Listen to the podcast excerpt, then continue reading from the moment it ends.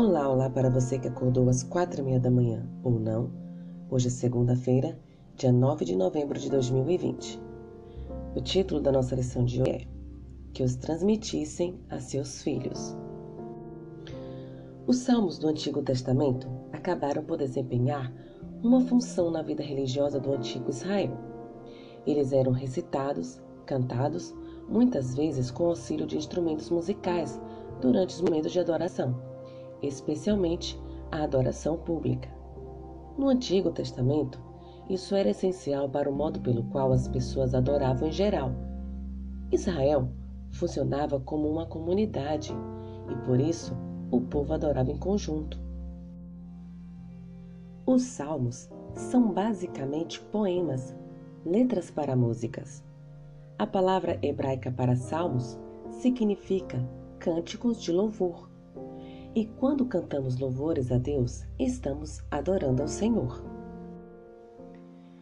Qual é a mensagem essencial do Salmo capítulo 78, versículos de 1 a 17? Como ela se encaixa em toda a questão da educação e da adoração?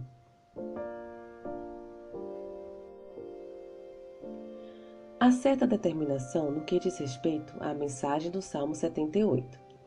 No verso 2, Asaf mencionou que seriam publicados os enigmas dos tempos antigos.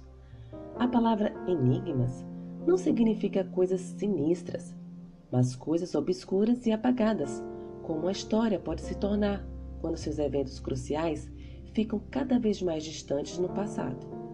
Em outras traduções, a palavra enigmas é apresentada como segredos ou doces e antigas verdades.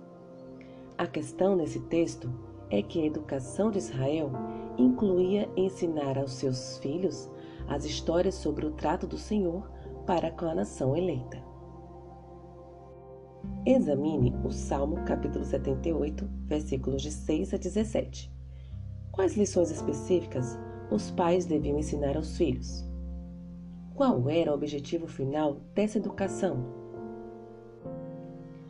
Um dos objetivos da educação, visto nos textos, era que os filhos aprendessem a confiar em Deus e a guardar seus mandamentos.